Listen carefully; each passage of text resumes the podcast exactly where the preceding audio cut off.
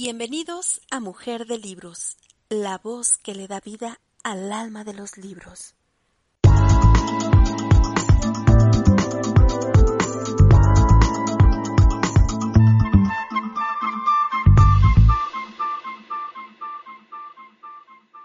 Soy autora del libro Libérate del autosabotaje, desafía tus hábitos mentales y acelera tus metas. Y junto con el escritor, poeta e ilustrador César González, Los horrores en el amor.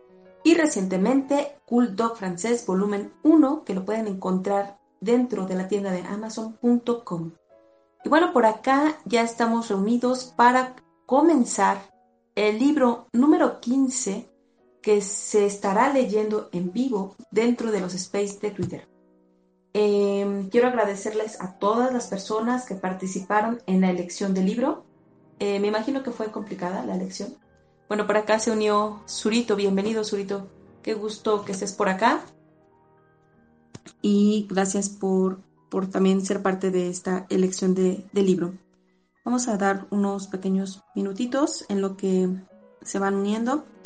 Eh, y bueno, por acá también llegó José Luis, César, te voy a mandar el co-host, así que em, muchas gracias por estar de este lado. Y, saben, yo nunca he leído este libro. así que muchas gracias. De los tres libros que, se que fueron propuestos, eh, bueno, de hecho yo, tampoco propuse este libro, lo propuso César.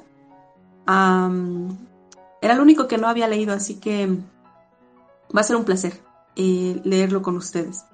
Eh, tengo mis razones por las cuales no, no he leído este libro. Y no, no por, por este, se me ha pasado, de hecho. Eh, sé que es muy recomendable. Y bueno, también he escuchado bastante de Tole. Así que vamos a ver. Sé que es muy bueno. Sé que es, hay información muy valiosa en este libro. Hola César, ¿cómo estás? Bienvenido.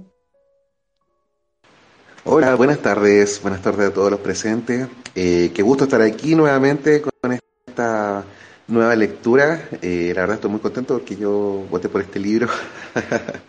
Así que nada, qué rico poder... Eh, bueno, y un tema que me interesa mucho, siempre estoy hablando de eso del presente, es algo fundamental para nosotros y lo hemos olvidado, generalmente estamos viviendo en nuestros pensamientos, vivimos en el pasado, en los problemas que eh, del futuro y cosas así, pero generalmente nos olvidamos de, de estar aquí, ¿cierto? En el ahora. Y me interesa mucho ese libro por lo que nos pueda dejar. Quería dejar un saludo a Suri, eh, yo lo he escuchado, bueno, aquí con Patricia en otra vez, así que me cae súper bien, un abrazo amigo, y, nada, una, bueno, y a José también que está acá, eh, bienvenido, y adelante Patricia, le dejo el micrófono para que eh, partamos esta lectura. Muchas gracias. Muchas gracias César, bueno, pues te voy a encargar la sala porque cuando leo, no atiendo. Estoy súper concentrada en la lectura. Así que bueno, pues vamos a... Em, bueno, quería que llegara también que siempre está por acá presente, pero bueno, queda grabado el space para las personas que se unan eh, más adelante. Vamos a dar inicio con la lectura. Y les voy a leer la contraportada. Eh, el libro es El poder de la hora, un camino hacia la realización espiritual de Eckhart Tolle. Em, el poder de la hora es un libro único. Tiene la capacidad de crear una experiencia en los lectores y de cambiar su vida. Hoy ya es considerado una obra maestra. Su autor, Eckhart Tolle, eh, se convirtió en un maestro universal, un gran espíritu con un gran mensaje. Se puede alcanzar un estado de iluminación aquí y ahora. Es posible vivir del es posible vivir libre del sufrimiento, de la ansiedad y de la neurosis. Para lograrlo, solo tenemos que comprender nuestro papel de creadores de nuestro dolor. Es nuestra propia mente la que causa nuestros problemas, con su corriente constante de pensamientos, aferrándose al pasado, preocupándose por el futuro. Cometemos el error de identificarnos con ella, de pensar que eso es lo que somos, cuando, de hecho, somos seres mucho más grandes. Escrito en un formato de preguntas y respuestas que lo hace muy accesible, el poder de la hora es una invitación a la reflexión, que le abrirá las puertas a la plenitud espiritual y le permitirá ver la vida con nuevos ojos y empezar a disfrutar del verdadero poder de la hora. Así que vamos a darle inicio.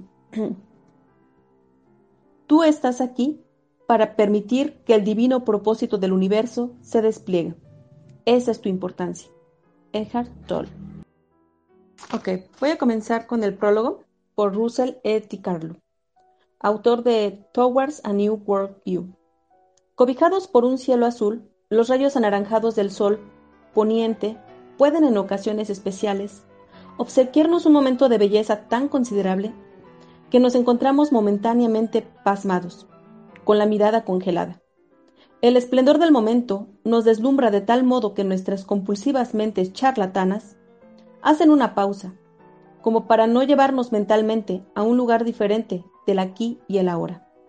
Bañados en luz, parece que se abre una puerta a otra realidad, siempre presente, pero rara vez, raras veces presenciada.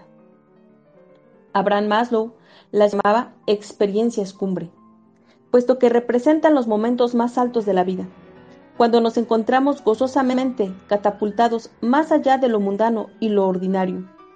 Podía igualmente haberlas llamado experiencias de atisbo. Durante estas ocasiones de expansión vislumbramos un destello del reino eterno del ser, aunque solo sea por un breve, momento. Llegamos al hogar de nuestro verdadero ser. Ah, Podría uno suspirar, tan grandioso, si pudiera quedarme aquí. Pero ¿cómo tomar residencia permanente? Durante los últimos diez años me he, aplicado a averiguarlo. Durante mi búsqueda he tenido el honor de entablar diálogos con los más osados, inspiradores y penetrantes pioneros de paradigmas de nuestro tiempo, en medicina, ciencia, psicología, negocios, religión, espiritualidad y potencial humano. Este diverso grupo de individuos tienen un común, en común la percepción de que la humanidad está dando un salto cuántico hacia adelante en su desarrollo evolutivo. Este cambio va acompañado de un giro en la visión del mundo, la imagen básica que tenemos de cómo son las cosas. Una visión del mundo busca contestar dos preguntas fundamentales. ¿Quiénes somos? ¿Y cuál es la naturaleza del universo en el que vivimos? Nuestras respuestas a esas preguntas determinan la calidad y las características de nuestras relaciones personales con la familia, los amigos y los jefes empleados. Cuando se consideran en una escala mayor, definen las sociedades. No es sorprendente que la visión del mundo que está emergiendo ponga en duda muchas de las cosas que la sociedad occidental considera verdaderas. Mito 1. La humanidad ha alcanzado el pináculo de su desarrollo. El cofundador de Salem, Michael Murphy, Rastreando estudios de religiones comparadas, medicina, antropología y deportes, ha sacado la estimulante conclusión de que hay etapas más avanzadas de desarrollo humano. En la medida en que una persona alcanza esos niveles avanzados de madurez espiritual, empiezan a florecer extraordinarias capacidades de amor, vitalidad, personalidad, conciencia personal, intuición, percepción, comunicación y voluntad. Primer paso, reconocer que existen. La mayoría de las personas no lo reconoce. Solo entonces se pueden emplear métodos con intención consciente. Mito número 2. Estamos completamente separados unos de otros, de la naturaleza y del cosmos. Este mito del distinto de mí ha sido responsable de las guerras, el asolamiento del planeta y de todas las formas y expresiones de la injusticia humana. Después de todo, ¿Quién en su sano juicio haría daño a otro si experimentara a esa persona como parte de sí mismo? Stan Groff, en su investigación de estados no ordinarios de conciencia, resume diciendo que la psique y la conciencia de cada uno de nosotros es al fin y al cabo correspondiente con todo lo que es. Porque no hay fronteras absolutas entre el cuerpo, ego y la totalidad de la existencia. La medicina era 3 del doctor Larry Dossey en la que los pensamientos, las actitudes y las intenciones de curación de un individuo pueden influir en la fisiología de una persona en contraste con la era 2, en la que prevalece la medicina mente y cuerpo, está muy bien sustentada por estudios científicos sobre el poder curativo de la oración. Ahora bien, esto no puede ocurrir de acuerdo con los principios conocidos de la física y con la visión del mundo de la ciencia tradicional. Sin embargo, la abundancia de evidencias sugiere que de hecho ocurre. Mito número 3. El mundo físico es todo lo que hay. Atada a la materia, la ciencia tradicional asume que cualquier cosa que no pueda ser medida, examinada en un laboratorio o comprobada por los cinco sentidos, y sus extensiones tecnológicas simplemente no existe. Es irreal. La consecuencia, toda la realidad se ha reducido a la realidad física. La dimensión espiritual o lo que yo llamaría dimensiones no físicas de la realidad han sido desterradas.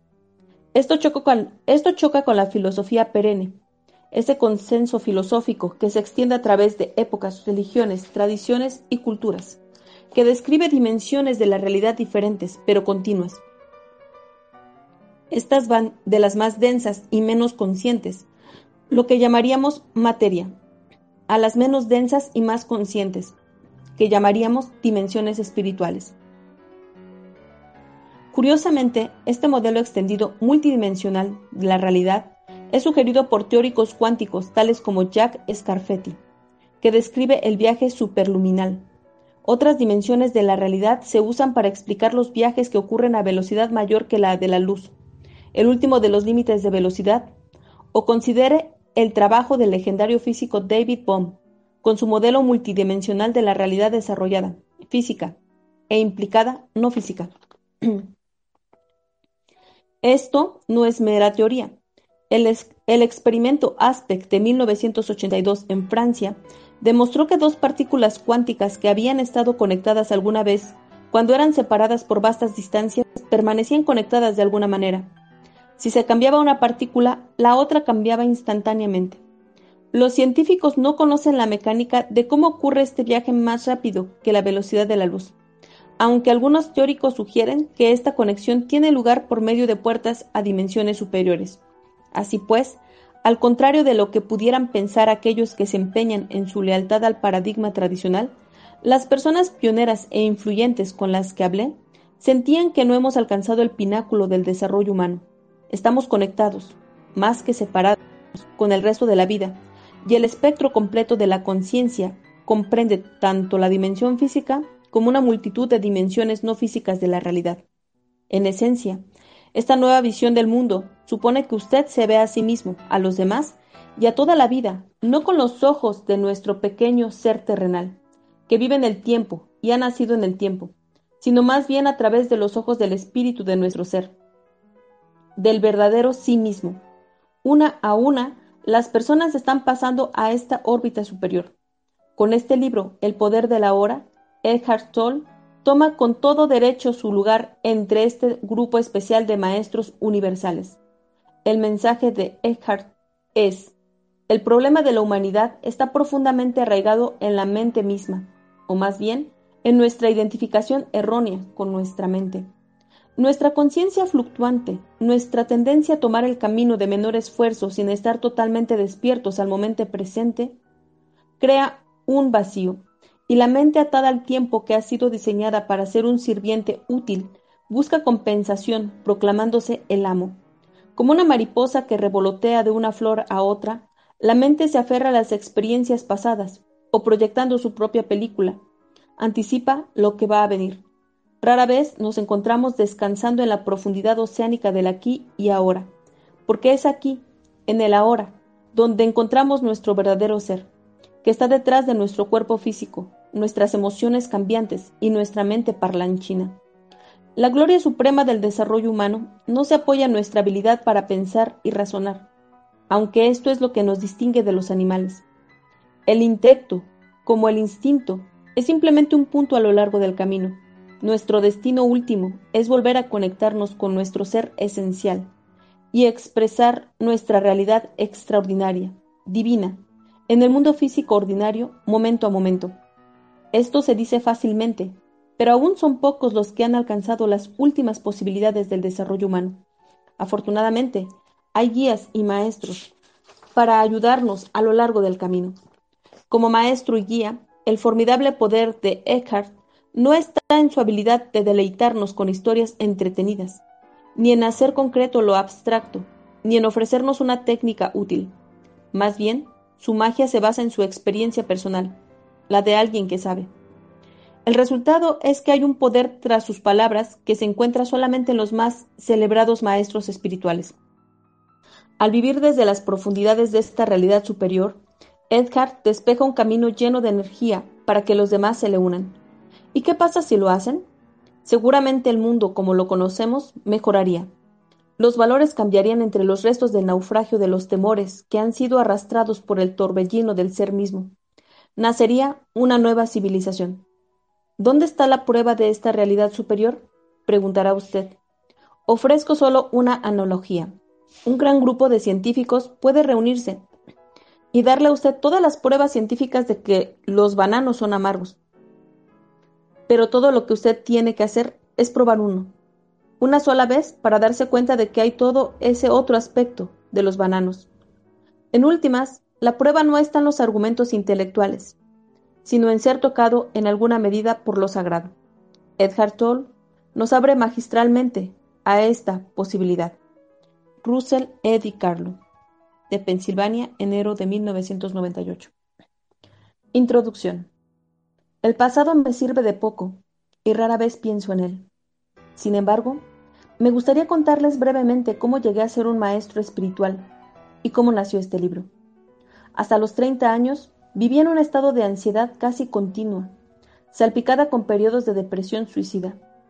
Ahora lo siento como si estuviera hablando de una vida pasada o de la vida de alguien diferente.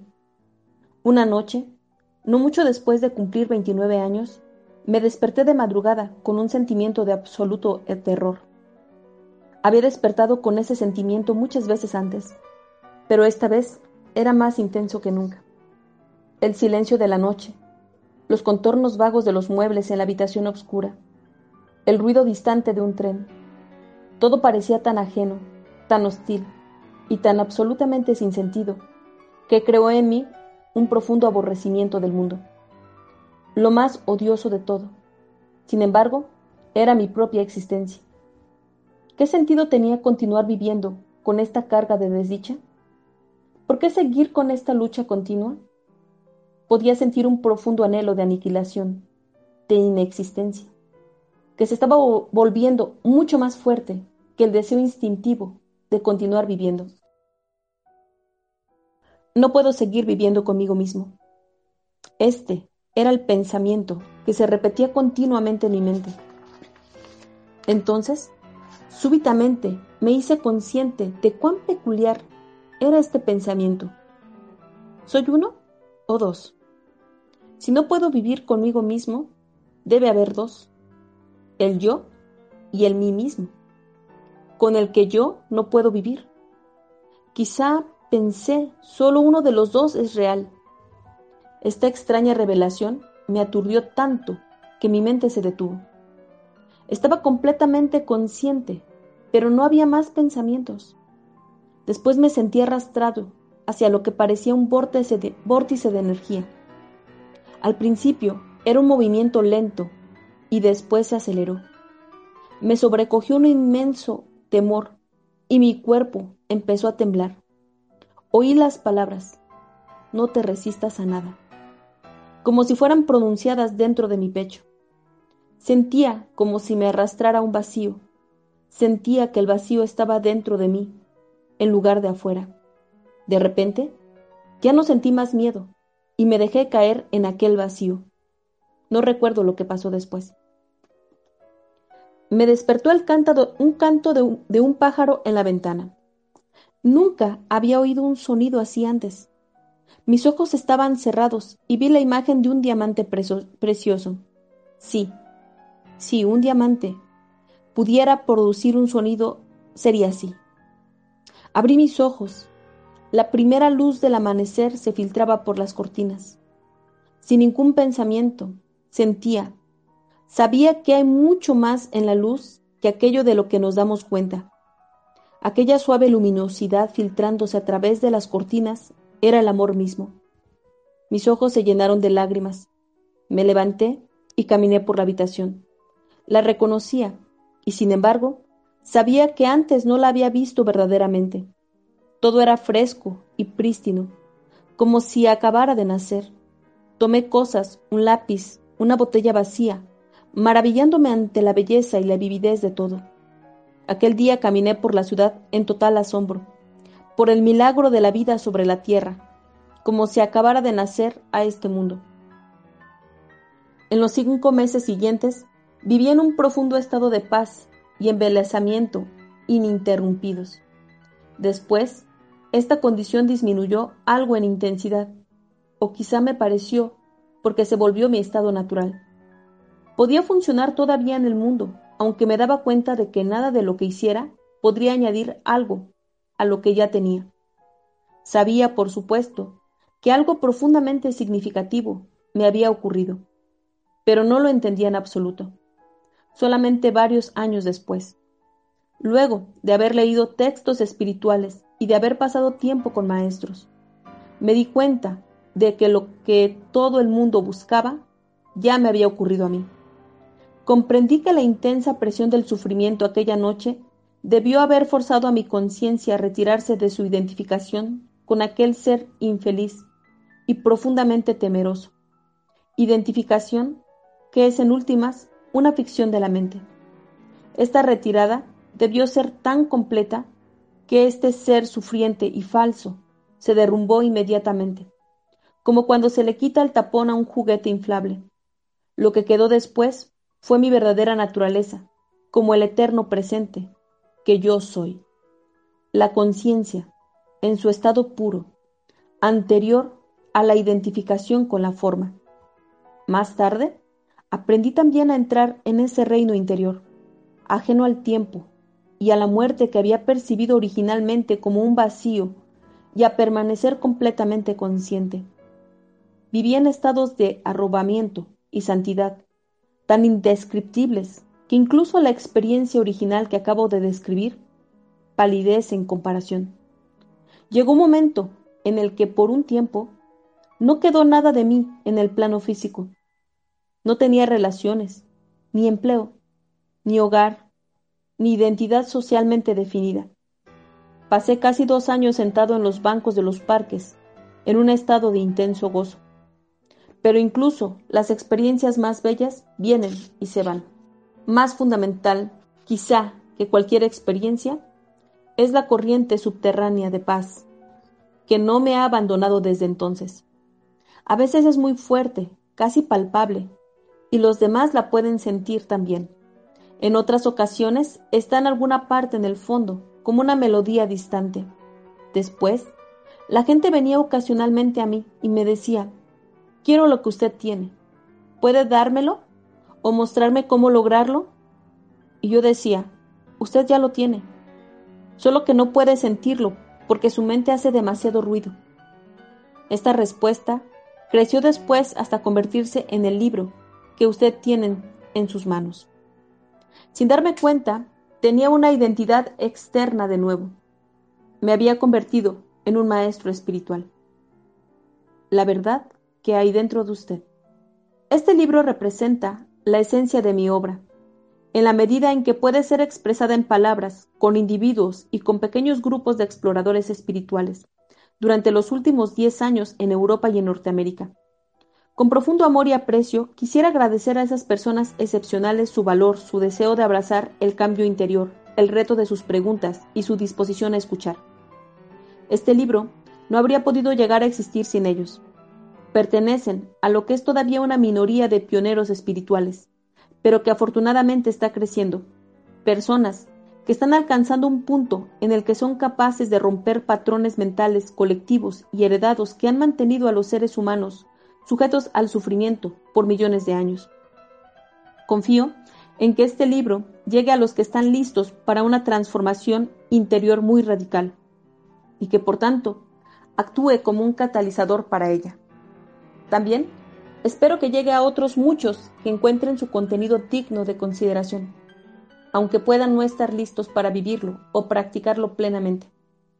Es posible que en el futuro la semilla que se sembró al leer este libro se fusione con la semilla de la iluminación que todo ser humano lleva dentro, y súbitamente esta semilla brote y se haga viva dentro de ellos. El libro, en su forma actual, se originó a menudo espontáneamente, en respuesta a preguntas hechas por personas en seminarios, clases de meditación y sesiones de consejería privadas. Así que he conservado el formato de preguntas y respuestas. Aprendí y recibí tanto en esas clases y sesiones como los que preguntaban. Algunas de las preguntas y respuestas las escribí casi al pie de la letra. Otras son genéricas, es decir, que combiné ciertos tipos de interrogantes que se hacían con frecuencia en una sola pregunta y resumí la esencia de diferentes respuestas para formar una respuesta genérica. A veces, en el proceso de escribir, surgía una nueva respuesta más profunda o penetrante que cualquier cosa que yo hubiera dicho nunca. Algunas otras preguntas adicionales fueron formuladas por la editora para clarificar más algunos puntos. Usted encontrará que desde la primera hasta la última página, los diálogos oscilan continuamente entre, dos niveles diferentes. En el primer nivel, llamo su atención hacia, hacia lo que es falso en usted. Hablo de la naturaleza de la inconsciencia y de la disfunción humana, así como de sus manifestaciones más comunes en la conducta, desde los conflictos en las relaciones hasta las guerras entre las tribus o las naciones. Tal conocimiento es vital, porque a menos que usted aprenda a reconocer lo falso como falso, como algo que no es usted, no puede haber transformación duradera, y usted siempre acabará arrastrado de nuevo hacia la ilusión y hacia alguna forma de dolor. En este nivel, también le muestro cómo no convertir lo que es falso en usted en su verdadero ser y en un problema, porque así es como se perpetúa lo falso. En el otro nivel, hablo de una transformación profunda de la conciencia humana, no como una posibilidad futura distante, sino disponible ahora. Sin importar quién sea usted o dónde esté, trato de mostrarle cómo liberarse de la esclavitud de la mente, cómo entrar en un estado iluminado de conciencia y cómo sostenerlo en la vida diaria. En este nivel del libro, las palabras no siempre tienen que ver con información, sino que a menudo buscan llevarlo a usted a esta nueva conciencia, en la medida en que lee. Una y otra vez, trato de llevarlo a usted conmigo a ese estado intemporal de presencia intensa y consciente en el ahora, así como de darle a probar la iluminación. Mientras que usted no alcance a experimentar aquello de lo que hablo, puede encontrar estos pasajes algo repetitivos. Pero en cuanto lo experimente, creo que se dará cuenta de que tienen un gran poder espiritual y pueden llegar a ser para usted las partes más provechosas del libro. Sin embargo, puesto que toda persona lleva dentro de sí la semilla de la iluminación, a menudo me dirijo al conocedor en usted que vive tras el pensador, el ser profundo que inmediatamente reconoce la verdad espiritual, resuena con ella y se fortalece con ella. El símbolo de pausa integral que aparece después de ciertos pasajes es una sugerencia de que detenga la lectura por un momento, se quede en silencio y sienta y experimente la verdad de lo que se acaba de decir. Puede haber otros lugares en el texto en, los que usted hará esto natural y espontáneamente. Cuando comience a leer el libro, el significado de ciertas palabras tales como ser o presencia puede no ser enteramente claro para usted al principio. Simplemente siga leyendo. Ocasionalmente pueden venir a su mente preguntas u objeciones, según lee. Probablemente encontrarán respuesta más adelante en el libro, o se harán irrelevantes, según usted profundiza en la enseñanza y en usted mismo. No lea solo con la mente. Esté atento a cualquier respuesta emocional mientras lee y a una sensación de reconocimiento desde el fondo de usted mismo. No puedo hablarle de ninguna verdad espiritual que en el fondo usted no conozca de antemano. Todo lo que puedo hacer es recordarle lo que ha olvidado. El conocimiento vivo, antiguo y sin embargo siempre nuevo, se activa entonces y se libera desde el interior de todas las células de su cuerpo. La mente siempre quiere categorizar y comparar, pero este libro le será más útil si no trata de comparar su terminología con la de otras enseñanzas. De otra forma, probablemente se llegará a sentir confundido. Uso palabras como mente, felicidad y conciencia en forma que no necesariamente tiene relación con la de otras enseñanzas. No se apega a las palabras, solo son peldaños que deben dejarse atrás lo más rápidamente posible.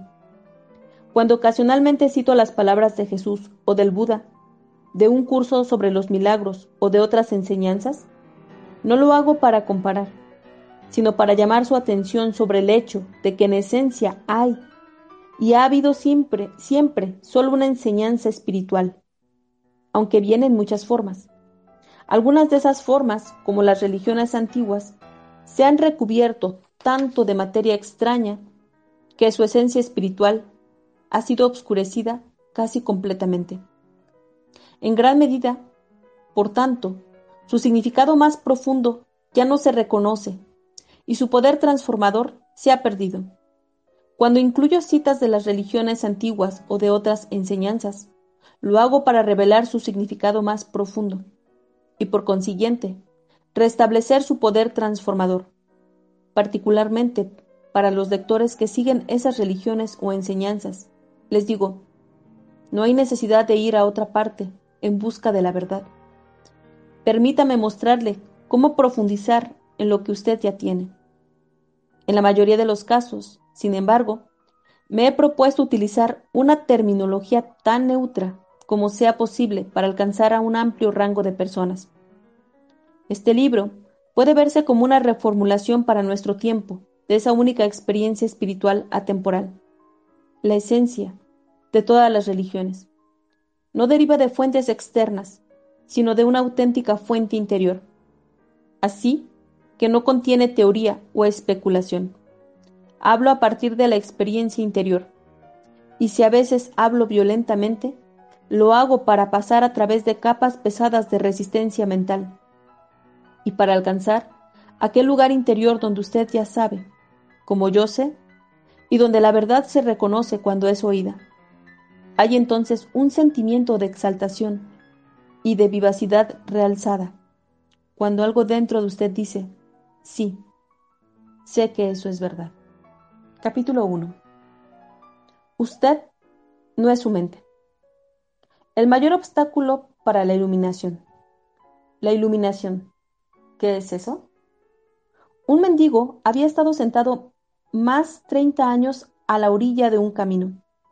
Un día pasó por allí un desconocido. Una monedita murmuró mecánicamente el mendigo, alargando su vieja gorra de béisbol. No tengo nada que darle, dijo el desconocido, Después preguntó, ¿Qué es eso en lo que está sentado? Nada, contestó el mendigo, solo una caja vieja. Me he sentado en ella desde que tengo memoria. ¿Alguna vez ha mirado lo que hay dentro? preguntó el desconocido. No, dijo el mendigo. ¿Para qué? No hay nada dentro. Échele una ojeada, insistió el desconocido. El mendigo se las arregló para abrir la caja. Con asombro incredulidad y alborozo, vio que la caja estaba llena de oro. Yo soy el desconocido que no tiene nada que darle y que le dice que mire dentro, no dentro de una caja como en la parábola, sino en un lugar aún más cercano, dentro de usted mismo. Pero yo no soy un mendigo, le oigo decir. Los que no han encontrado su verdadera riqueza que es la alegría radiante del ser, y la profunda e inconmovible paz que la acompaña, son mendigos. Incluso si tienen mucha riqueza material, buscan afuera mendrugos de placer o de realización para lograr la aceptación, la seguridad o el amor. Mientras llevan dentro un tesoro que no solo incluye todas esas cosas, sino que es infinitamente mayor que todo lo que el mundo pueda ofrecer. La palabra iluminación evoca la idea de un logro sobrehumano, y el ego quiere conservar las cosas así, pero es simplemente el estado natural de sentir la unidad con el ser. Es un estado de conexión con algo inconmensurable e indestructible, algo que, casi paradójicamente, es esencialmente usted, y sin embargo, es mucho más grande que usted es encontrar su verdadera naturaleza más allá del nombre y de la forma. La incapacidad de sentir esta conexión da lugar a la ilusión de la separación, de usted mismo y del mundo que lo rodea. Entonces, usted se percibe a sí mismo, consciente o inconscientemente, como un fragmento aislado. Surge el miedo y el conflicto interior y exterior se vuelve la norma. Me encanta la sencilla definición de la iluminación dada por Buda como el fin del sufrimiento. No hay nada sobrehumano en esto, ¿cierto? Por supuesto, como toda definición es incompleta. Solo dice lo que la iluminación no es. No es sufrimiento. Pero ¿qué queda cuando ya no hay sufrimiento? El Buda no habla sobre esto, y su silencio implica que usted tiene que averiguarlo por sí mismo. Usa una definición negativa para que la mente no la convierta en algo que se deba creer o en un logro sobrehumano, una meta que es imposible de alcanzar. A pesar de esta precaución, la mayoría de los budistas aún cree que la iluminación es para el Buda, no para ellos, al menos no en esta vida. Usted usó la palabra ser. ¿Puede explicar lo que quiere decir con eso? El ser es la única vida, eterna, siempre presente, más allá de las miles formas de la vida que están sujetas al nacimiento y a la muerte. Sin embargo, el ser no solo está más allá, sino también profundamente dentro de cada forma como su esencia más íntimamente invisible e indestructible. Esto significa que es accesible a usted ahora, como su propio ser más profundo, su verdadera naturaleza. Pero no busque captarlo con la mente. No trate de entenderlo. Usted puede conocerlo solo cuando la mente está inmóvil, cuando usted está presente, cuando su atención está completa e intensamente en el ahora. Se puede sentir el ser, pero nunca puede ser entendido mentalmente. Recuperar la conciencia del ser y permanecer en ese estado de sentimiento, realización, es la iluminación. Y bueno, aquí aparece una pausa, así que voy a dar unos segundos de silencio.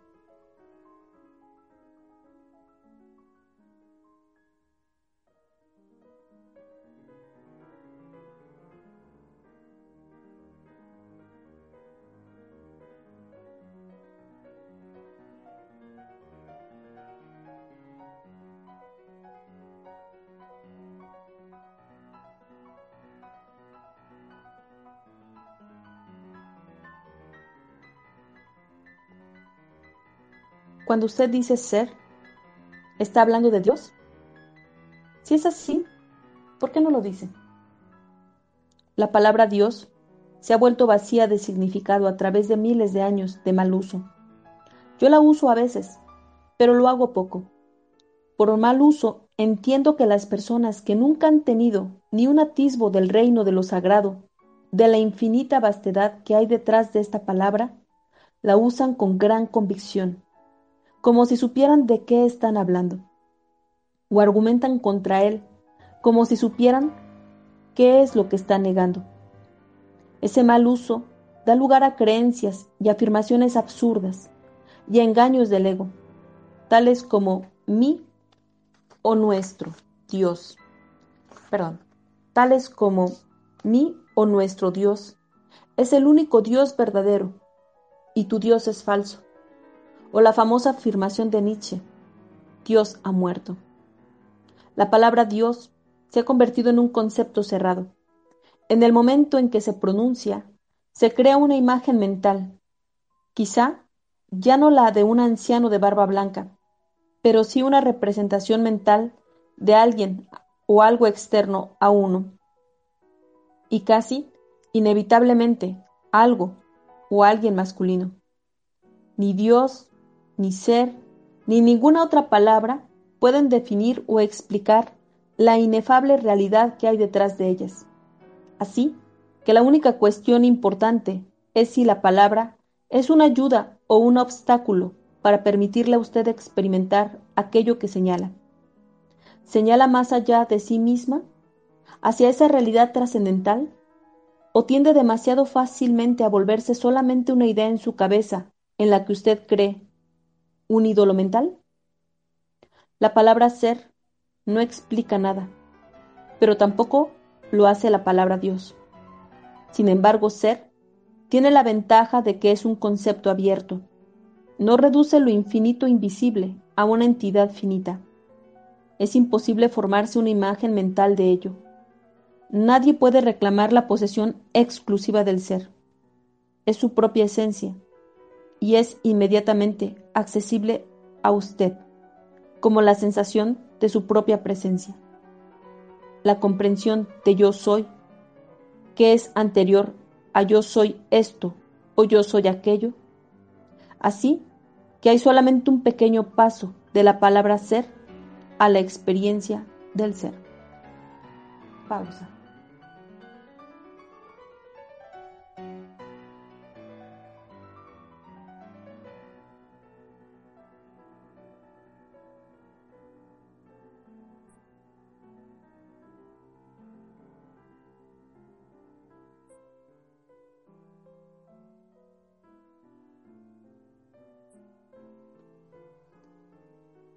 ¿Cuál es el mayor obstáculo para experimentar esta realidad? La identificación con su mente, que hace que el pensamiento se vuelva compulsivo. No ser capaz de dejar de pensar es una calamidad terrible, pero no nos damos cuenta de ello, así que se considera normal.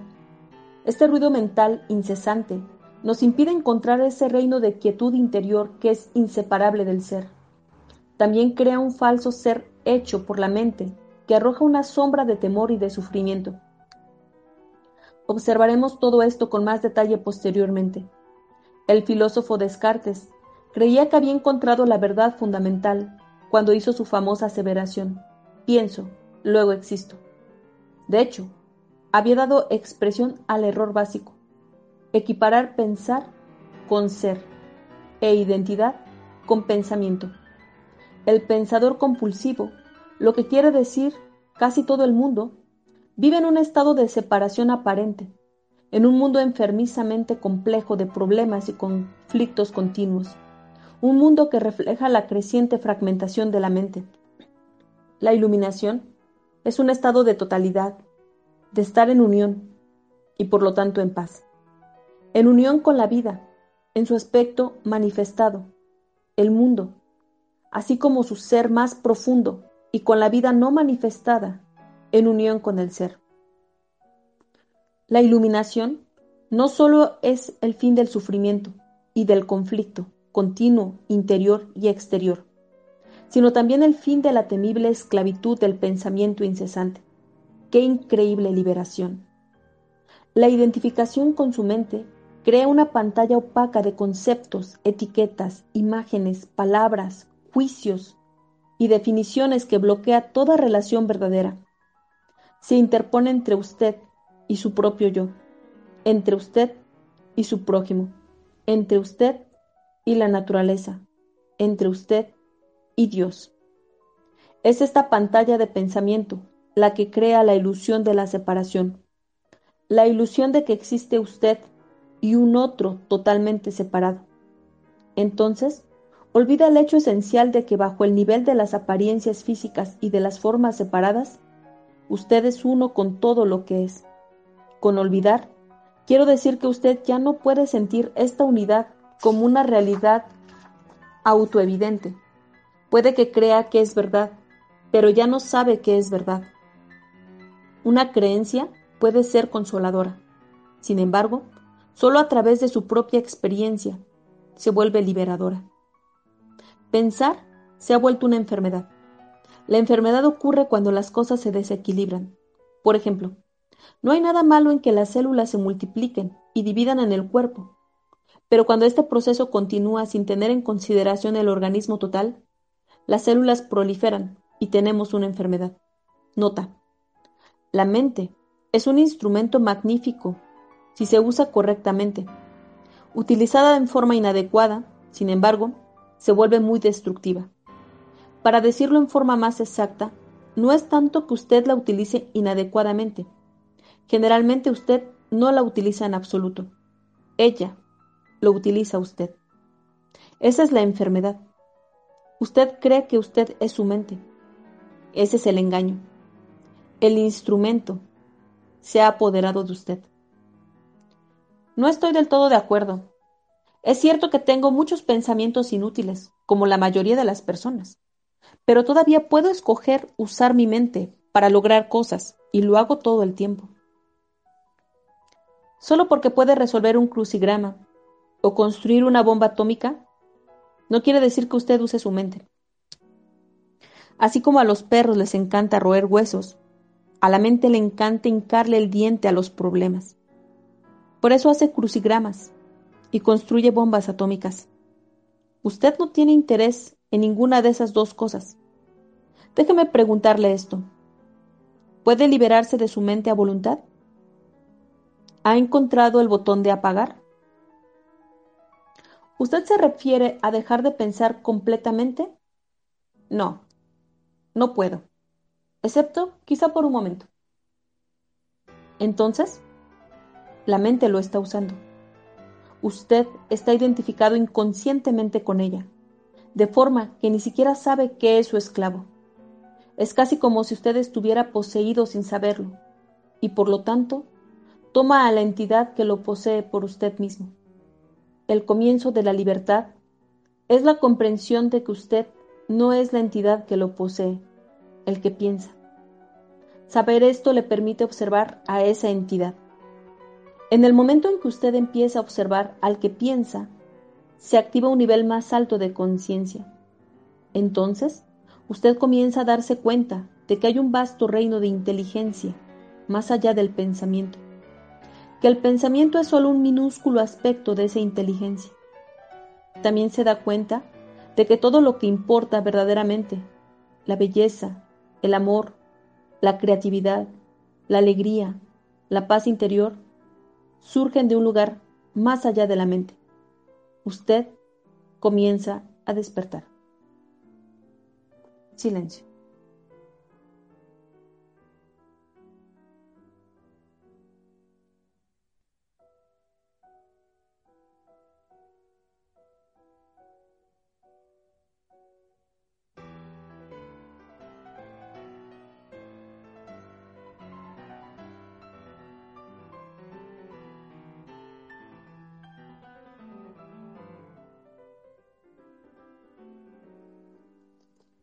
Liberarse de su mente. ¿Qué quiere decir usted exactamente con observar al que piensa?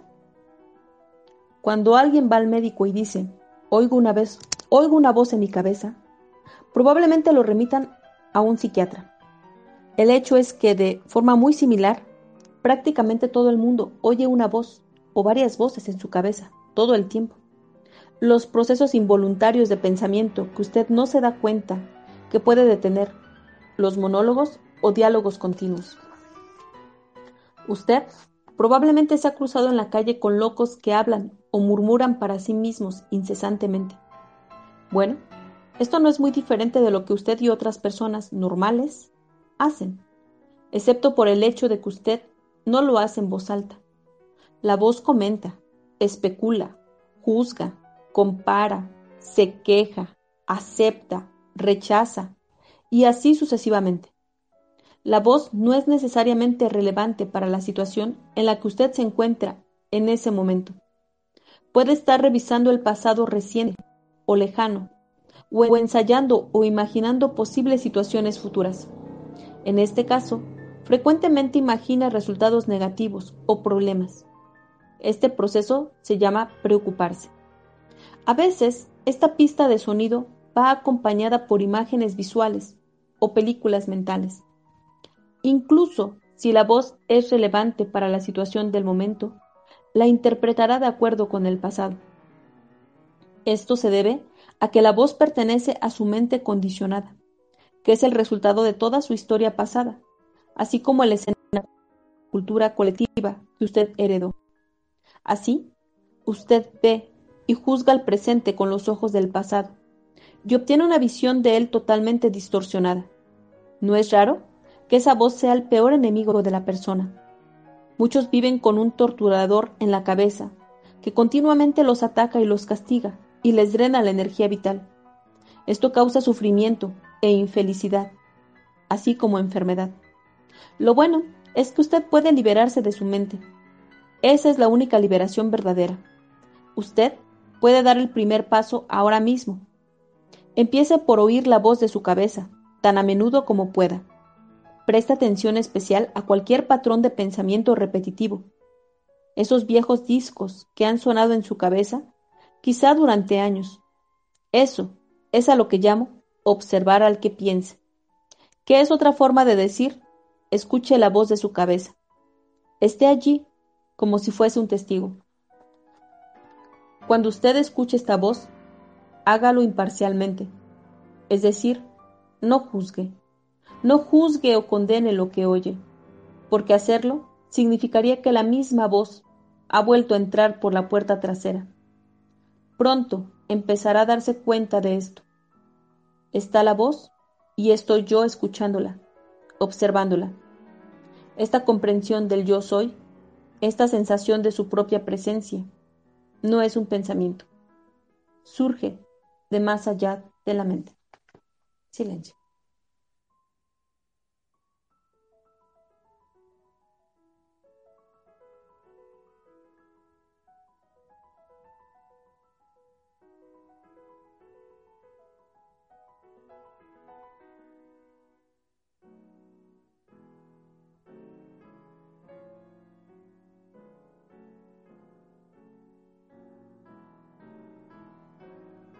Así pues, cuando usted escucha un pensamiento, usted es consciente no solo del pensamiento, sino de usted mismo como testigo de él.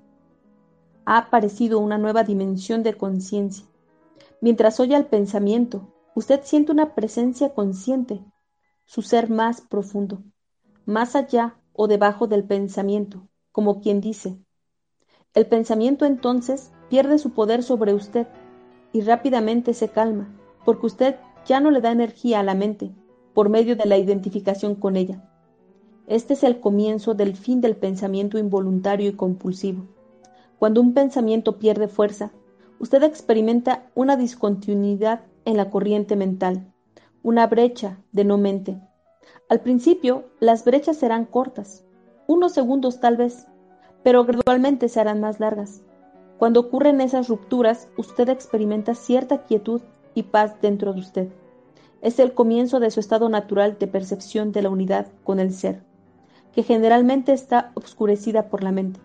Con la práctica, la sesión de quietud y paz se hará más profunda. De hecho, esta profundidad no tiene fin. También sentirá una sutil emanación de gozo que surge de lo profundo de su, que surge de lo profundo de su interior, el gozo de ser.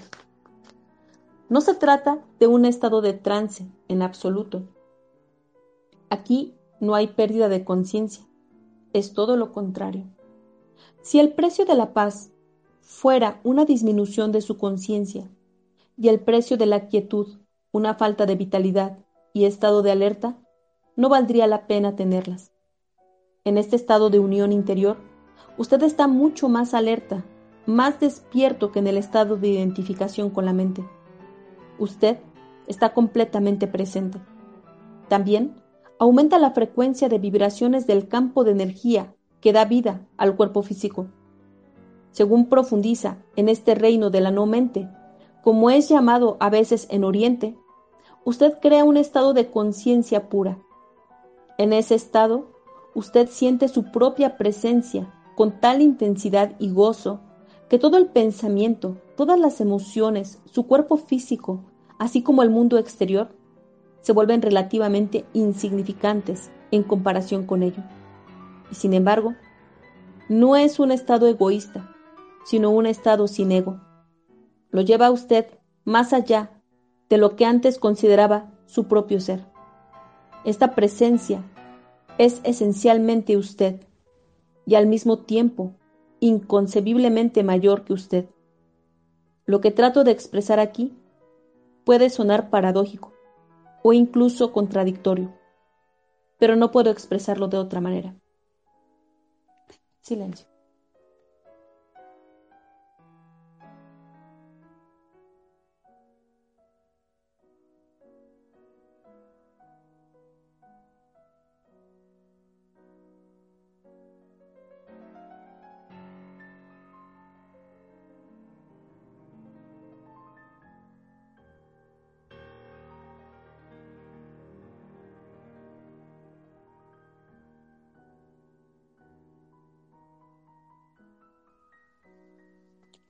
En lugar de observar al que piensa, usted puede crear también una brecha en la corriente de la mente, simplemente dirigiendo el foco de su atención hacia la hora.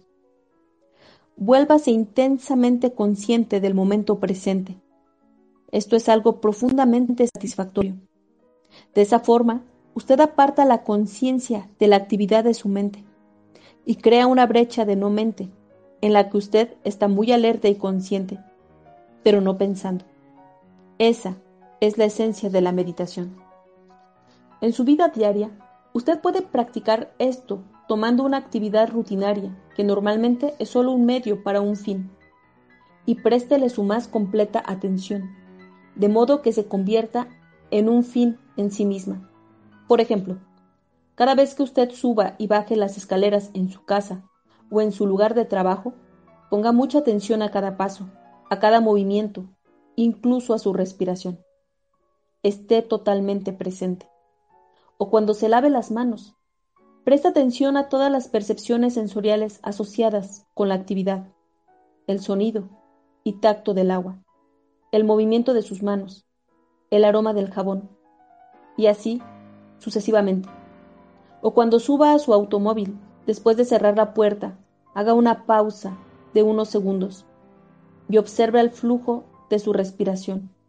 Hágase consciente de una sensación de presencia silenciosa, pero poderosa. Hay cierto criterio por el que puede medir su éxito en esta práctica, el grado de paz que se siente interiormente. Silencio.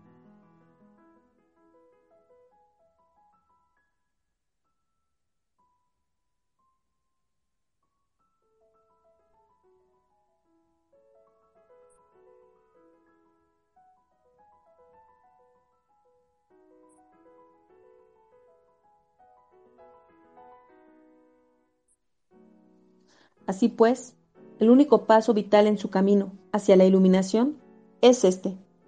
Aprenda a dejar de identificarse con su mente.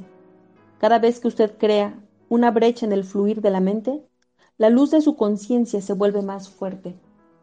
Un día puede que se sorprenda a sí mismo sonriendo a la voz de su cabeza, como sonreiría ante las travesuras de un niño. Esto significa que ya no se toma tan en serio el contenido de su mente puesto que el sentido de usted mismo no depende de él. La iluminación. Elevarse por encima del pensamiento. Para sobrevivir en este mundo, ¿no es, ¿no es esencial el pensamiento? Su mente es un instrumento, una herramienta. Está ahí para utilizarla en una tarea específica. Y cuando se termina la tarea, hay que dejarla de lado. Como se usa ahora, yo diría que el 80 o 90% del pensamiento de la mayoría de las personas es no solo repetitivo e inútil, sino que por su naturaleza disfuncional y a menudo negativa, gran parte de él es también perjudicial.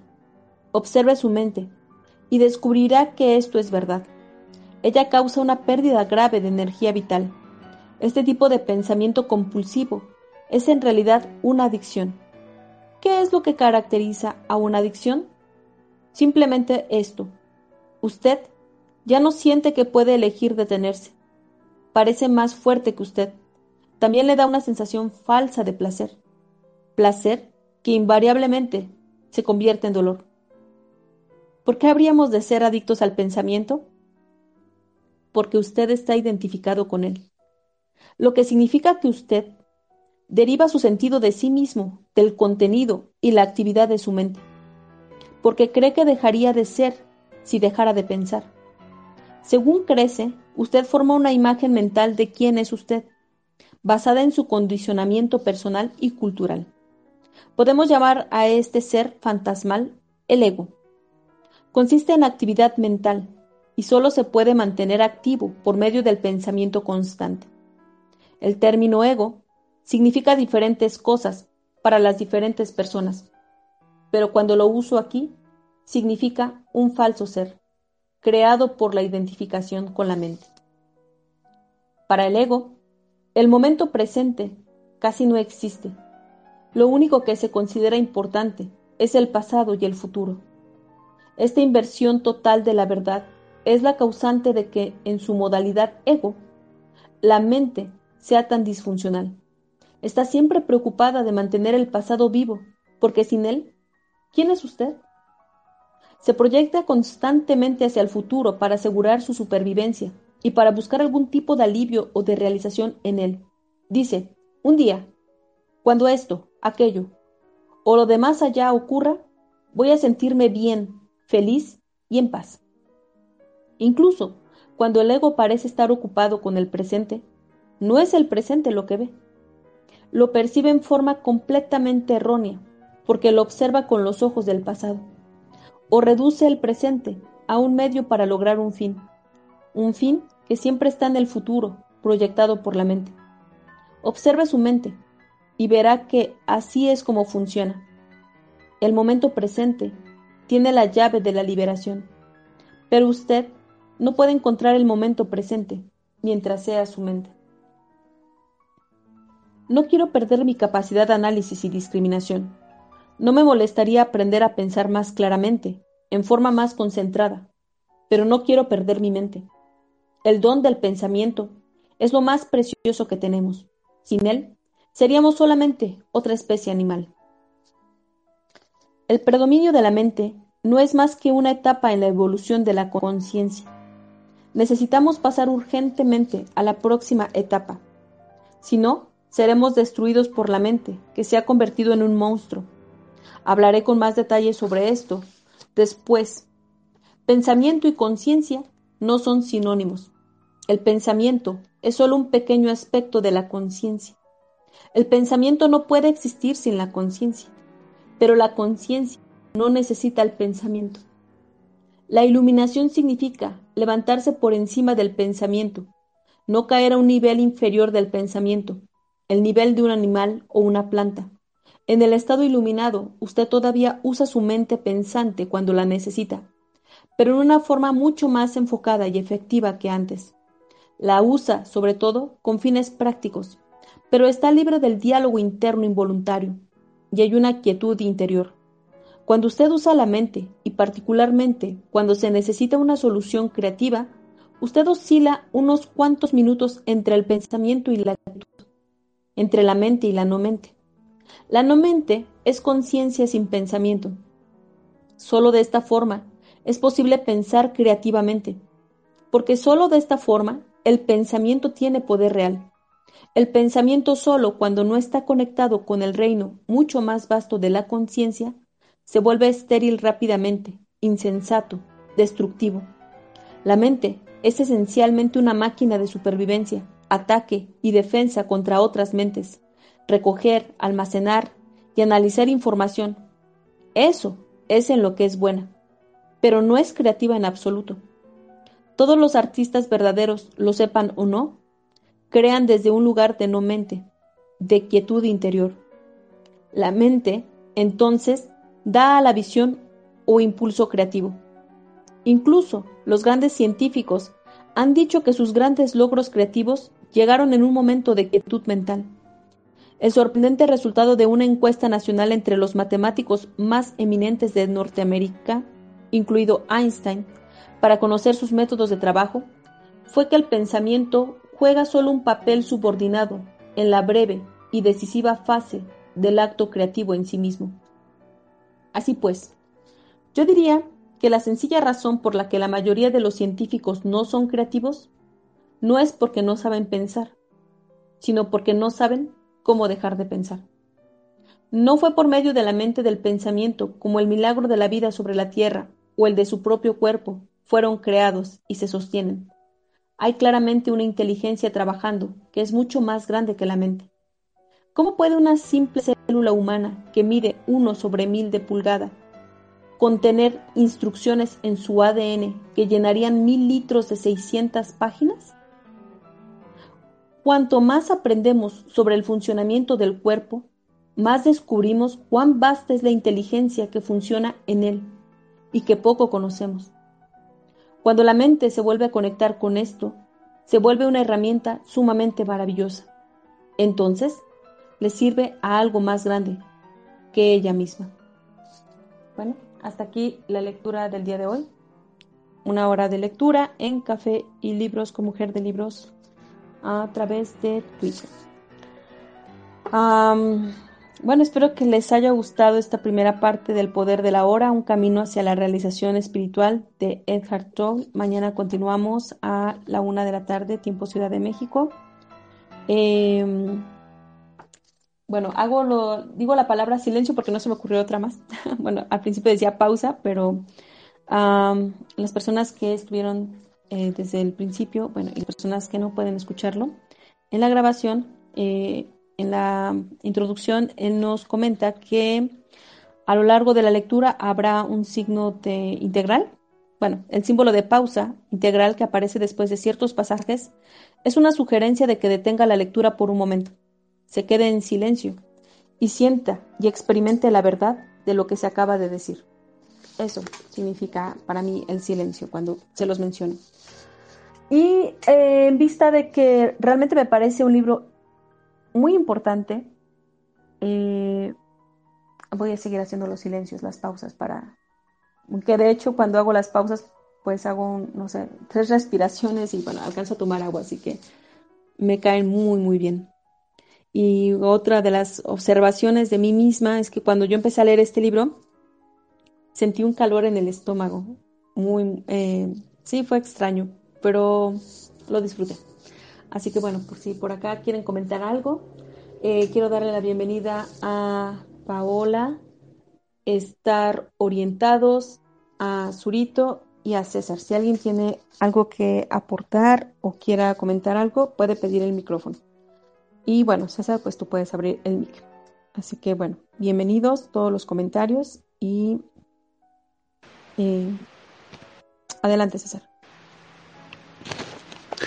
Oye, qué interesante el libro, me encantó. La verdad que conecto mucho con eso. Hace, bueno, tú ya me conoces, pues hace tiempo atrás ya estoy viviendo una experiencia como la que el libro narra y bueno, hay algunos puntos que me llaman mucho la atención cuando él habla al principio cómo despertó de esta, de esta manera, cuando su mente colapsó, ¿verdad?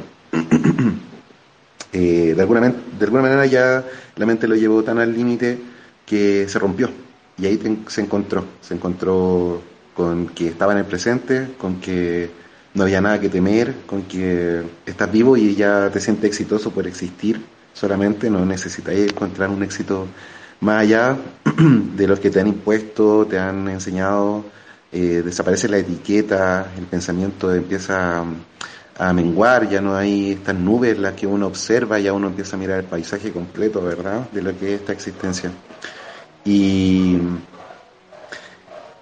y lo otro que me gustó es cuando eh, habla también de que esto no es un conocimiento nuevo, sino que es como que ayuda a recordar algo que realmente ya está dentro de nosotros, porque es algo así, uno es un tema que, que, uno recuerda, es como una forma de recordar algo que estaba ahí, que no lo veíamos, que no lo podíamos comprender, pero cuando empezamos a sentirnos nuevamente, eh, eh, empezamos a sentir esta energía que vibra dentro de nosotros, ¿verdad?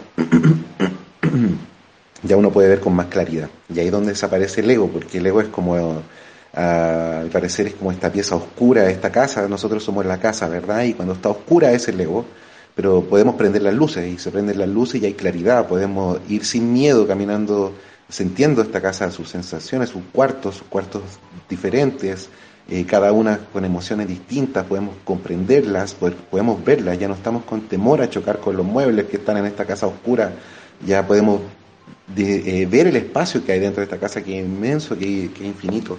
Entonces, eso es como la desaparición del ego, donde ya no te importa lo que te dicen, no te importa si te alaban o te insultan, porque las dos corresponden a lo mismo, simplemente no tiene, eh, no hay, no hay sentido en eso. La verdad es que uno ve mucho más allá después y eso es súper eh, liberador, liberador de todas las cadenas que nos ponemos, y bueno, y un proceso constante, o sea, eso que contaba sobre la voz también me encantó porque también me pasaba, yo tenía una voz y ya no existe esa voz, yo simplemente eh, vuelvo a aprender a estar en el presente, pero es como eh, un proceso de, de, constancia también, porque estamos tan sometidos a la mente, estamos tan acostumbrados a todo lo que nos enseñaron, que es una cosa como mecánica, natural, o sea, que nos sale ya por inercia, ¿verdad?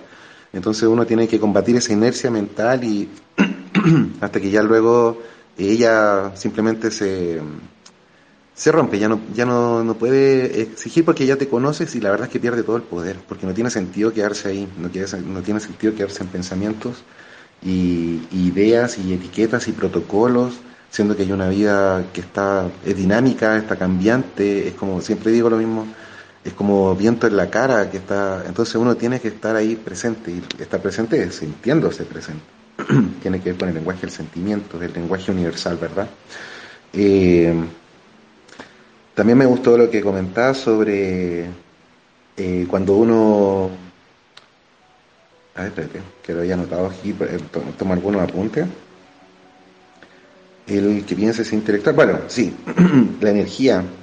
Eh, sobre la energía, bueno, cuando él dice que mm, no se teme a, ocupar la mente bien o, o, a perderla cuando uno está en la mente, eso simplemente uno se da cuenta que es una energía intelectual. La energía eh, es un cambio en nosotros que puede ir hacia lo biológico, que es lo sexual, que es lo que más nos llama la atención. De hecho, eso cuando uno lo trasciende también es una liberación, porque puede incluso tener una relación a un nivel eh, sagrado, podríamos decirlo, porque ahí donde la mente se rompe también, eh, justo en un orgasmo, estar en compañía con es mágico. La verdad es que uno la vida la ve con una profundidad totalmente diferente a cuando existimos eh, simplemente con lo que nos enseñan, con lo que la mente dice, con la voz que te dice esto y esto otro, y uno le hace caso.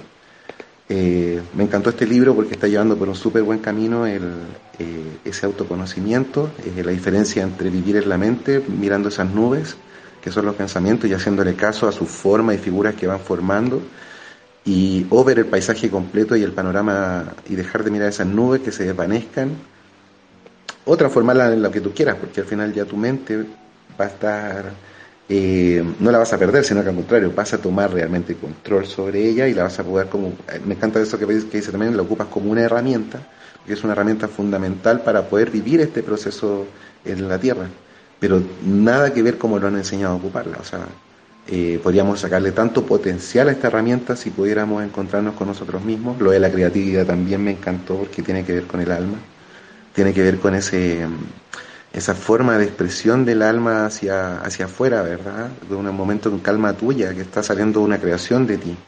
Eh, el ego vive de, también de eso, de lo, del pasado, de la información que ya tienes, de tus experiencias. Entonces, si mm, uno le da mayor poder a la experiencia externa, se está olvidando de su núcleo y vivimos desde la periferia. Y eso es lo negativo, porque la periferia es lo que está afuera y uno cuida mucho eso, pero se olvida del núcleo, que es, lo que somos, el ser, ¿verdad?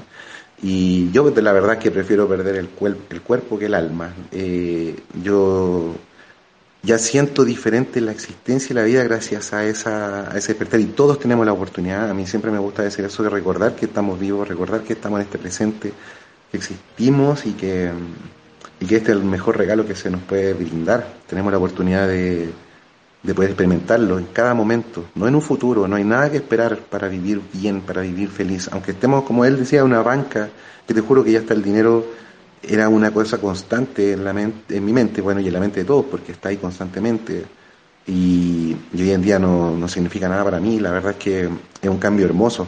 Pero obviamente no es que uno deja de, de adquirir dinero, uno busca maneras que a ti te, te hagan bien para conseguirlo, una manera que te ayude a crecer. Uno, uno se libera de tantas cosas, prejuicios, que uno mismo se forma, eso también de no juzgar a los demás. Siempre comento esto cuando hablamos de que las demás personas son como flores en un campo florido, si esto es el mundo, un campo florido, una casa, un techo que es un cielo, y ese techo es para todos, o sea, no es la casa que tenemos de madera o de cemento, o el palacio o lo que sea, esa no es nuestra casa, nuestra casa está dentro de nosotros. Cuando lo descubrimos vemos que estamos conectados con todo.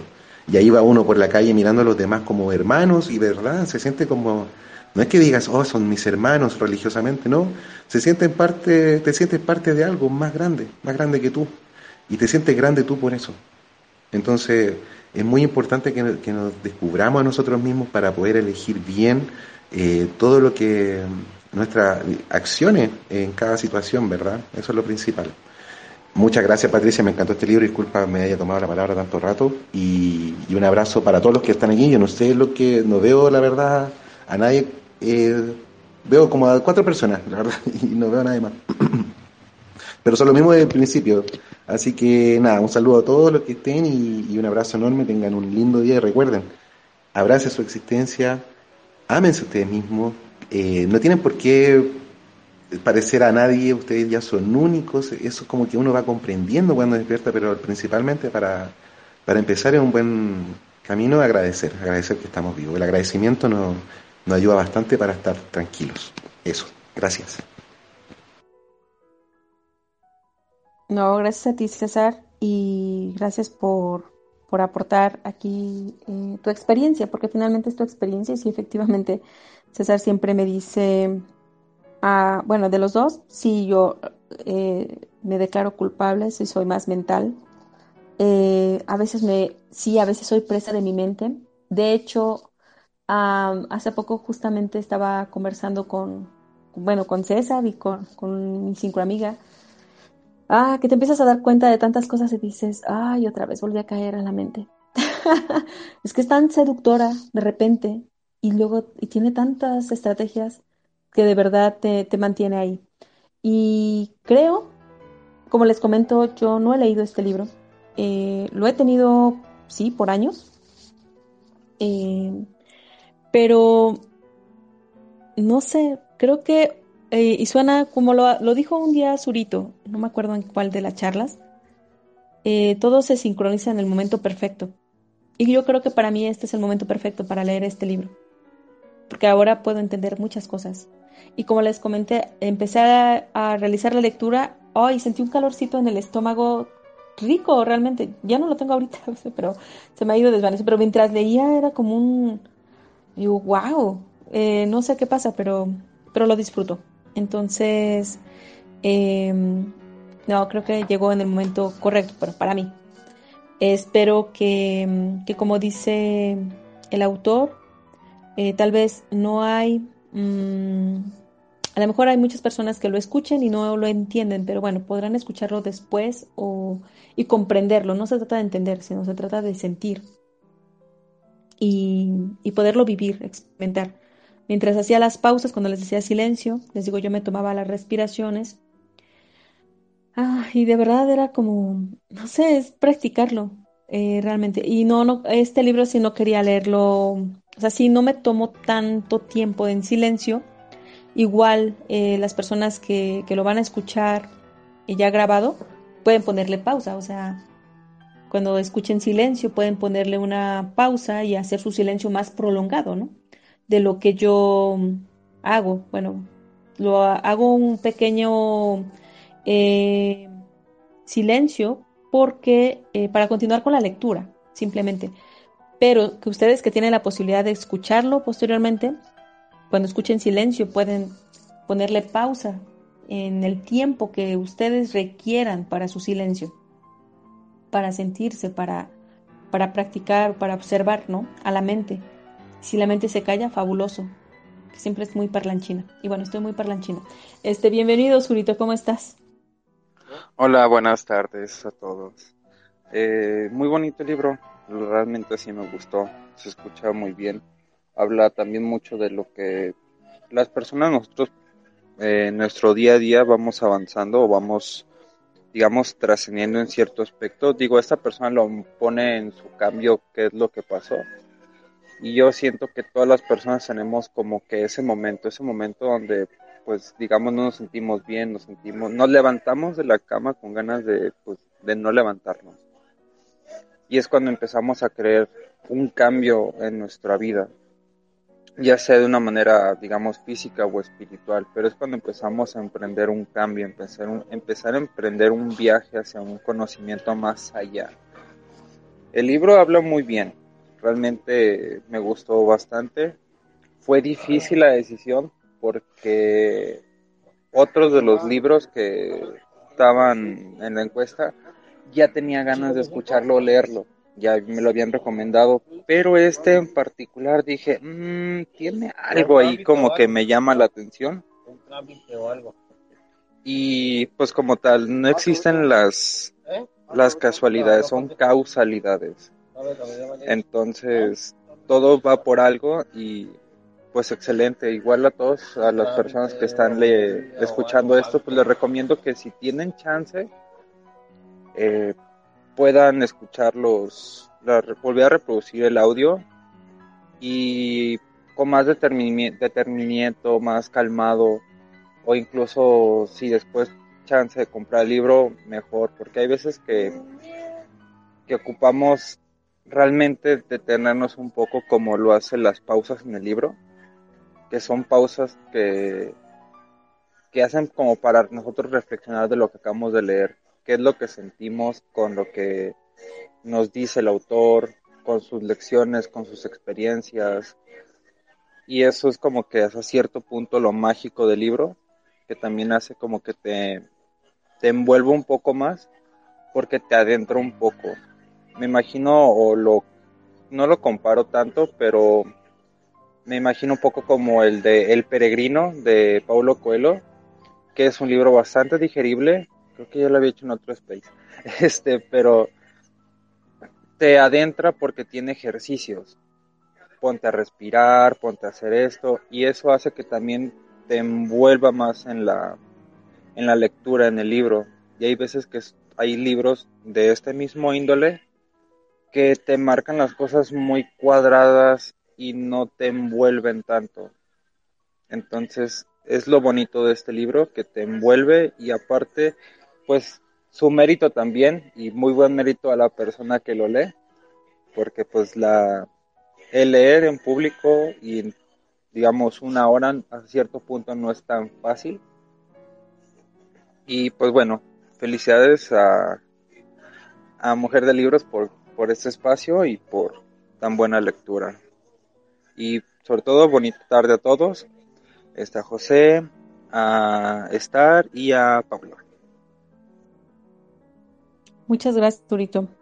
Em, no sé si quieras comentar algo, eh, César. Bueno, porque de verdad estoy, a mí me quedé sin palabras. Estoy, estoy muy contenta con el libro, es lo único que les puedo decir. Así que gracias a las personas que, bueno, César, tú que elegiste el libro. Sí, la verdad, totalmente de acuerdo con Surito porque el otro libro también me interesa y bueno, yo creo que también lo podemos proponer de nuevo en la lectura, así que no es, no es malo, yo también quiero leerlo, la verdad. o sea, o que nos lean, que es mucho más entretenido, les pongo atención a, a la voz linda que tiene Patricia porque también es súper grato que alguien lea y con un timbre de voz tan, eh, tan armónico, tan melodioso, es, un placer. Así que gracias por eso, por eso también, Patricia, me uno a esas palabras. Y, y sí, el otro libro también se veía interesante. La verdad es que, y este también me gusta, como lo dice Subito, la forma amigable de poder comentar esto, porque no se trata de hacer algo tan técnico de la espiritualidad o del autoconocimiento, sino que hacer algo mucho más ameno a través de experiencias, porque al final eh, nutre mucho las experiencias de otros cuando uno la ve de ese aspecto sin juzgar ni criticar, se abre tanto el espectro para poder comprender, para poder absorber la, mm, eh, lo que podemos rescatar de ahí, ¿verdad? Lo más posible. Eh, lo que nos podemos llevar de un momento, de una situación, de una, de la palabra de otro, de la situación y de la evidencia de otro, cuando lo cuenta con total sinceridad también, obvio, porque cuando uno conversa con personas que distorsionan su propia realidad, obviamente no tenemos mucho provecho que sacar de ahí, pero cuando hablamos entre personas con, eh, con su propia, que son de alguna manera auténticas, personas auténticas, que me gusta esa palabra tanto, eh, la autenticidad siempre atrae, atrae mucho y atrae la atención, sobre todo. Entonces, esa experiencia de personas que han vivido, que se nota que son auténticas por las mismas experiencias que han sabido como sacar lo mejor de eso, el provecho para poder crecer. Eh, uno se nutre, uno se nutre con, como que uno avanza un peldañito, ¿verdad? Para poder tener un conocimiento también sobre uno en ciertas experiencias. Si al final son, todo lo que nos sucede alrededor son circunstancias, eh, nada podemos controlar y eso también nos, nos otorga libertad. Eh, no poder, no saber entender que no nada podemos influir afuera, pero sí podemos fluir con lo de afuera y nos, nos brinda también una, una forma de, de, tranquilidad, de paz, de armonía. Podemos ver todo claramente a cada segundo que pasa. Estamos ahí viendo a las personas, podemos ver cómo actúan. Vemos que cada una de ellas tienen una burbuja mental y que cuando ésta se revienta, wow, nos conectamos. Es algo así. Se revienta esa burbuja, salen los pensamientos locos que nos metieron de alguna manera, la cultura.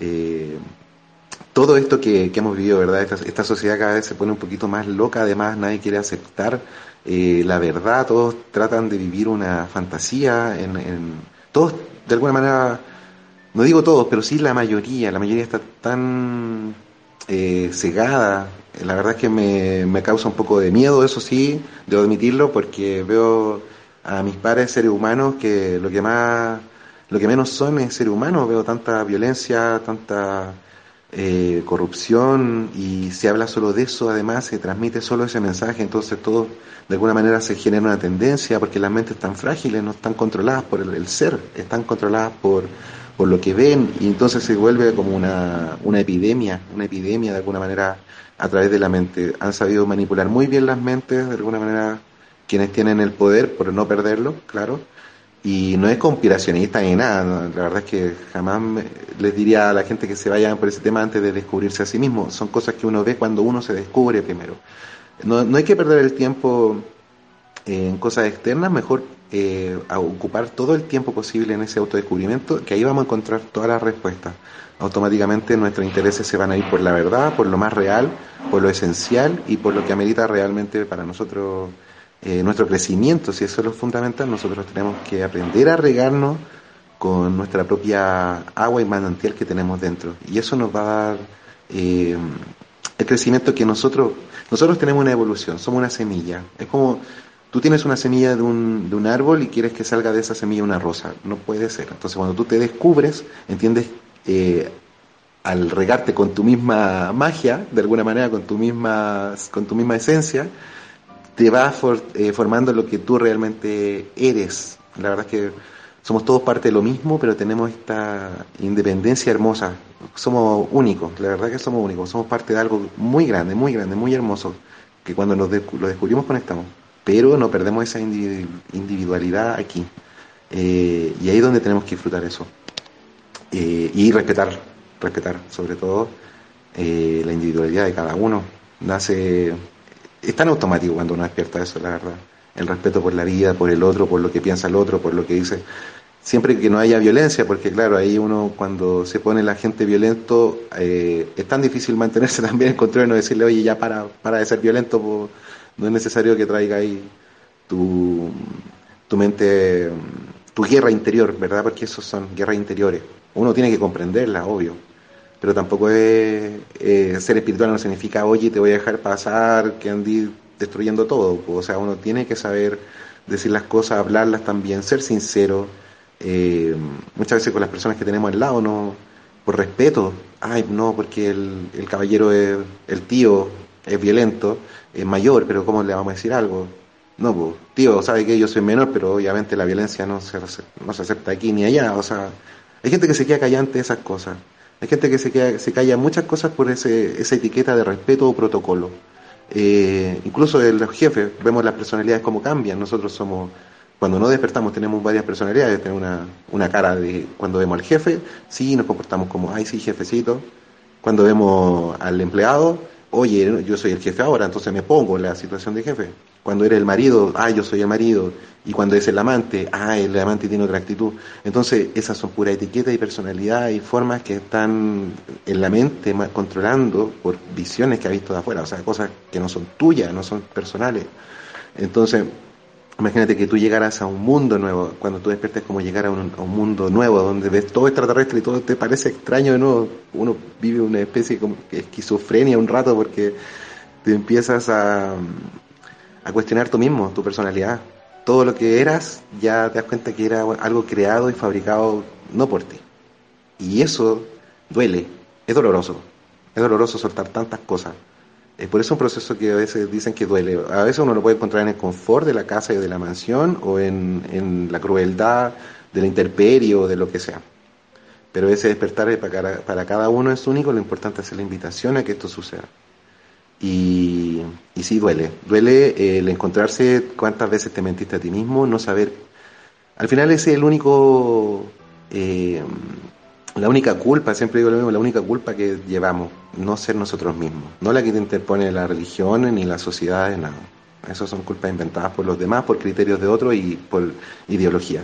La verdadera culpa es no ser uno mismo. Cuando uno es uno mismo descubre la verdad. Cuando es uno mismo eh, vives con vas de la mano con, la real, con lo real. Y lo real no puede ser cambiado. Eso es simplemente es lo que es.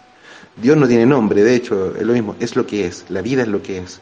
El universo es lo que es. Y la fuerza de todo eso está, estamos viviendo dentro de eso. Entonces, comprender eso eh, nada, eh, me encanta este libro por eso. Gracias Patricia por llevarnos en este viaje. Discúlpeme que mí esto de verdad me apasiona porque es lo que siento y, me encanta expresarme de, este tema. Pucha, me gustan las cosas de Web3, los videojuegos, los libros, me encantan muchas cosas. De hecho, se han abierto las cosas que me gustan porque te despertar también te quita esa...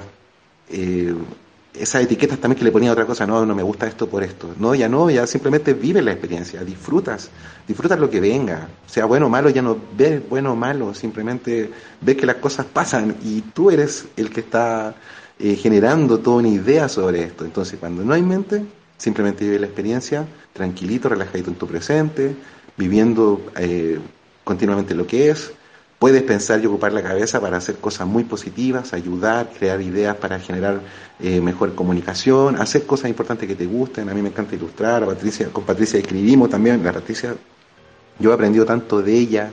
Eh, bueno, yo creo que también es mutuo porque eso pasa, uno se abre eh, el conocimiento y comparte todo lo que va aprendiendo y uno avanza también más. De verdad es recomendable y hermoso el libro. Gracias, disculpen de nuevo porque me alargo. Gracias Patricia y gracias a todos los que están aquí.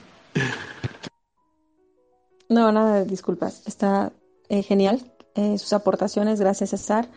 Em, bueno, para comentarles a, a las personas que bueno, escucharán este, esta grabación y también a las personas que se encuentran en la sala y agradecerles a todos los que participaron en la encuesta.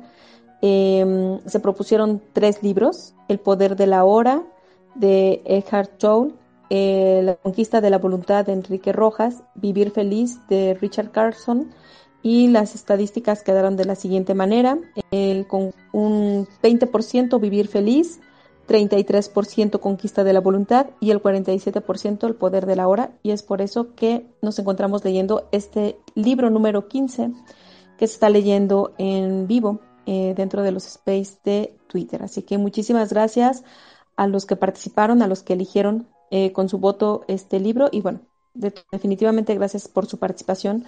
Aunque el libro que a lo mejor por el cual hayan votado no haya sido elegido, yo creo que llegará en algún momento. Así que muchas, muchas gracias. Eh, bueno, pues para no hacer más largo el space, si alguien tiene algo más que comentar, adelante. si no, pues vamos cerrando el espacio. Y bueno, queda la invitación para que eh, si desean volver a escuchar la parte 1 y cuando diga, bueno, al principio decía pausa, después silencio, porque es un signo de, de integración, eh, bueno, es el que pone él. Y bueno, yo veo un signo de integración, no sé si tenga otro significado, pero para es el signo de integral. Y justo que acabamos de terminar es Dios un matemático, así que ahorita yo ya veo todas las cosas de forma matemática también, eh, en la simbología. entonces él pone este símbolo indicando justamente esta pausa o este silencio. Y ustedes que lo pueden escuchar eh, después, bueno, también, también yo, ponerle la pausa el tiempo que necesiten para que puedan sentirse, observarse y también absorber lo que escucharon anteriormente. Bueno, muchísimas gracias César, Zurito, Estar Orientados y Cari por estar aquí. Nos vemos el día de mañana en Café y Libros para continuar con la lectura de El Poder de la Hora eh, de Edhard Tolle. Que tengan una excelente tarde, felices lecturas y un abrazo para todos. Bye bye. Gracias por escucharme. Te espero en el siguiente episodio. Sígueme en redes sociales como Mujer de Libros. Twitter, Facebook e Instagram.